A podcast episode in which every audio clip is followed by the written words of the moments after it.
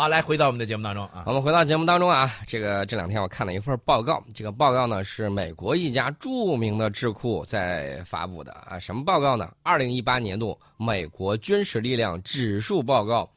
呃，按道理说，这个军事报告一发出来之后，啊我第一反应就是，你是缺钱呢还是没钱呢？啊，为什么你有这种疑问呢？因为这个报告评估的时候给啊美国军方的这个评价，呃，我们不打分数啊，啊，你说呃，不及格，及格啊啊，这个优秀，啊，你觉得他会在哪一档？美军的军事美军呢？啊，按普通人我们去我觉得都应该在优秀上面吧。啊，我觉得应该是超级优秀。而且你看啊美国美国的那些大片当中，我的天呐，那美国那个军事装备啊，那些战斗能力啊，那简直是，他他连外星人都能打是吧？十来艘航母啊，啊，对呀，是不是那这么牛？望尘莫及啊！大家，对呀，对呀，他给自己来了一个勉强及格。啊，不是这这这这个是黑自己呢，还是什么意思呢？呃，其中美国陆军还有美国海军陆战队的战斗能力，甚至处于弱级别，弱啊，美国的及格呗。呃，对对对，你说的美国的海军陆战队，哇，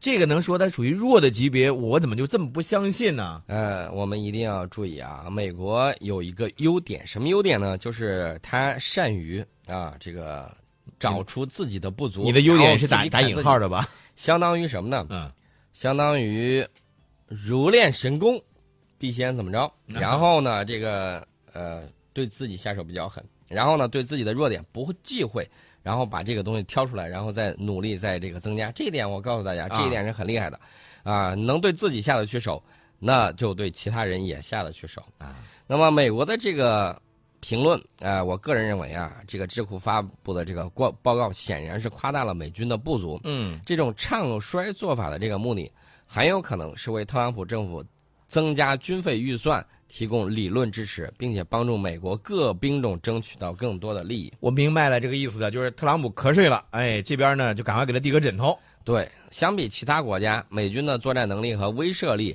优势非常明显，这是不争的事实。嗯，跟他一比，我们才有几艘航母，美军有多少艘航母？对，而且这个航母与航母之间的这种质量，对吧？还是差了一大截儿的，这个大家要注意。虽然我们现在在飞速发展，但是只是在补我们历来的这种欠账。作为一个五个常任理事国之一的有核大国，我们是一个唯一一个国家没有统一的一个国家，我们还有艰巨的任务要走。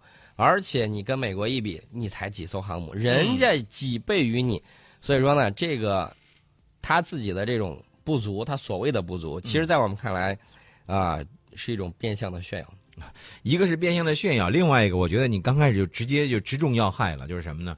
就是他又缺钱了，又像那些美国的这个国会啊，又要伸伸手，哎，军费有点羞涩了，您得拨点儿。他的这个军费，有的时候大家可以看，军费啊，比有的国家一亿年的 GDP 还要多。嗯，啊，还觉得自己不足。呃，其实呢，这个国虽大，好战必亡啊，天下虽安，望战必危啊。大家一定要注意这一点。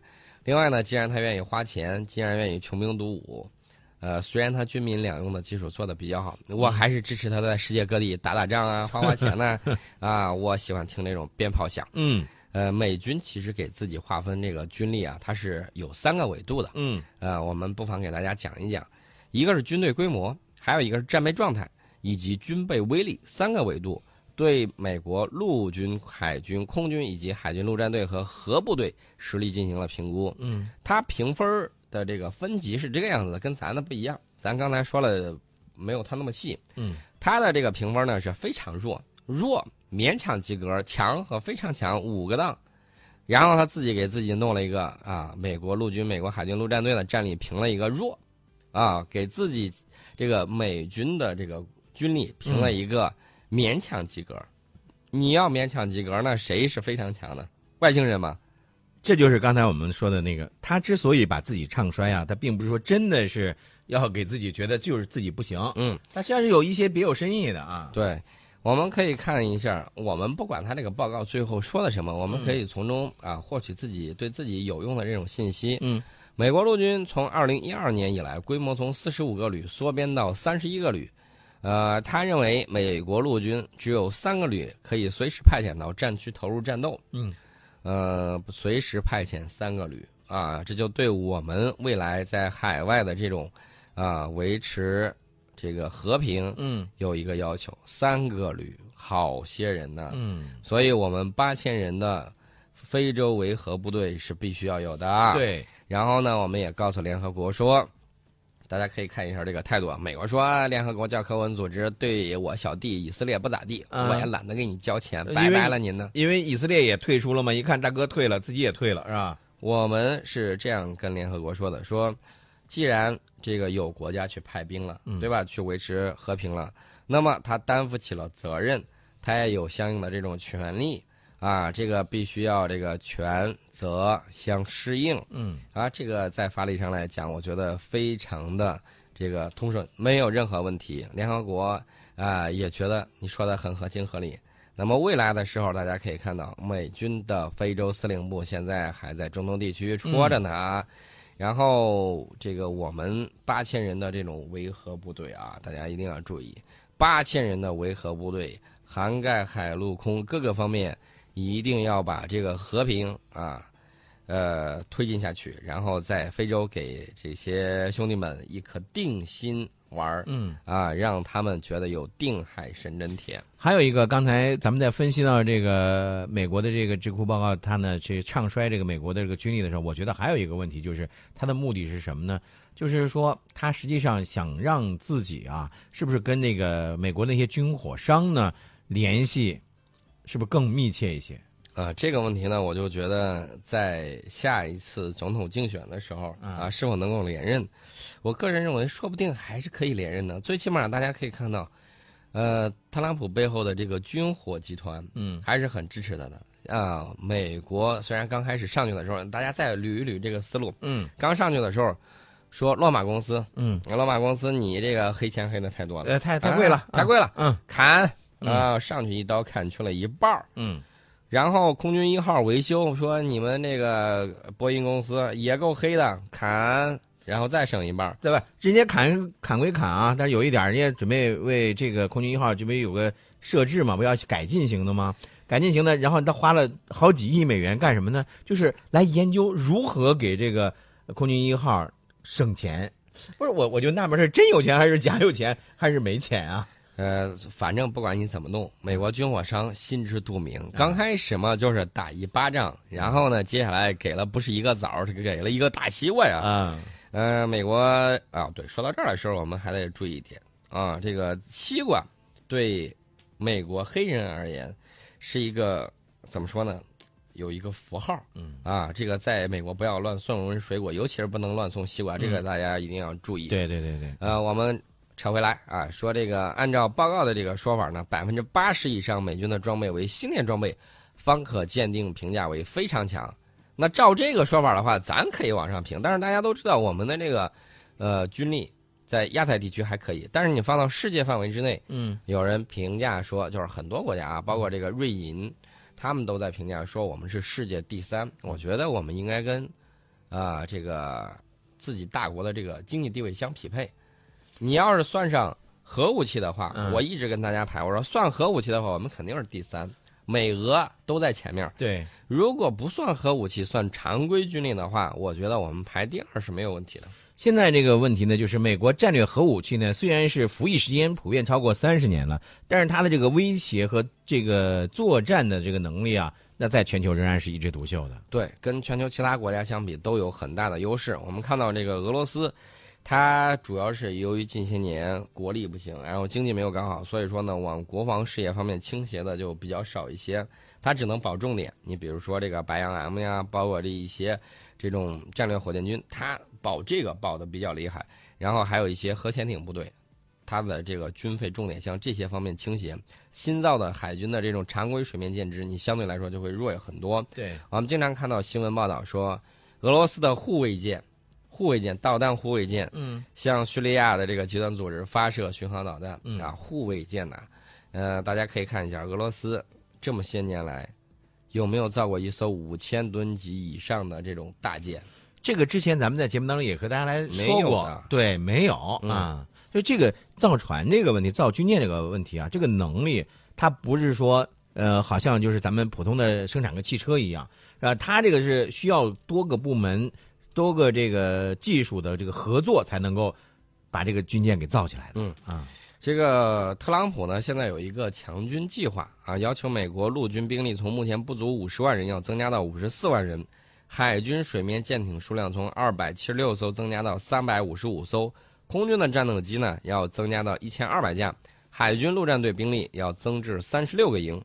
美国二零一八财年国防预算达到创纪录的近七千亿美金。嗯嗯嗯，啊，大家可以看到啊，这个这份报告呢，其实就是给他强军计划在背书，然后呢师出有名，告诉你就按这个来就行，啊，其实还是为了要钱。对。呃，你看啊，一方面呢，这个美国它退出的联合国教科文组织拖欠了这个五亿美元的这个会费；另外一方面呢，它又要把这个军力呢不断的再去扩大，所以这个有的时候啊，这个特朗特朗普他当然是在上台以后呢，又有自己的一些想法啊，嗯。但是特朗普这些想法呢，能够得到那些这个军火商的支持，但是美国国内可真的不一定能够支持他啊。我记得今年在六月份的时候，我就说这个印度一定要注意啊，说这个蚊子开始泛滥了，一定要提醒他们提防各种流行疾病。结果不听啊！今年以来，印度首都新德里报告的登革热病例已经突破了四千例，比去年同期上升了百分之六十八。嗯，我当时就跟他们说，今年你这儿有洪水，一定要注意这个防蚊灭蚊，不然的话，各种疾病可能会流行。呃，这个登革热呢，是由登革热病毒经蚊媒传播引起的急性传染病。患者患病之后呢，会出现发热、皮疹、肌肉和关节酸痛等症状。而且除了这个之外，还有什么呢？疟疾。你知道这个洪水过后之后，容易这个饮用不清洁的这个水，对导致这样的情况。嗯疟疾是由疟原虫引起，也通过蚊子叮咬传播。啊，这个症状包括发热、头疼、呕吐，两种疾病严重的时候都有可能导致患者死亡。所以在印度的这个贫民窟啊，它一个包括这个饮用水的这个问题，包括卫生的这个问题，都是一个很严重的问题。这会儿该吃饭了，我们能不能不提印度的这个水？对，所以我容易联想我知道，我知道你要说什么，咱们就不往下说了啊。啊但是有一点，这个印度的它这个登革热这个病例啊，现在一旦发展成四千例的话，应该印度的这个当地的这个卫生部门呢，印度应该注意啊。啊，对。另外呢，也提醒一下，印度在这个，尤其是印度军方啊，在驾驶飞机的时候一定要注意安全。你看看，我们在欢度国庆的时候，印度有一架米幺七运输机，啊，直接在中印边境地区吧唧掉地上，然后所有的七名成员都挂了。啊，这七名人员，五名来自印度空军，两名来自印度陆军。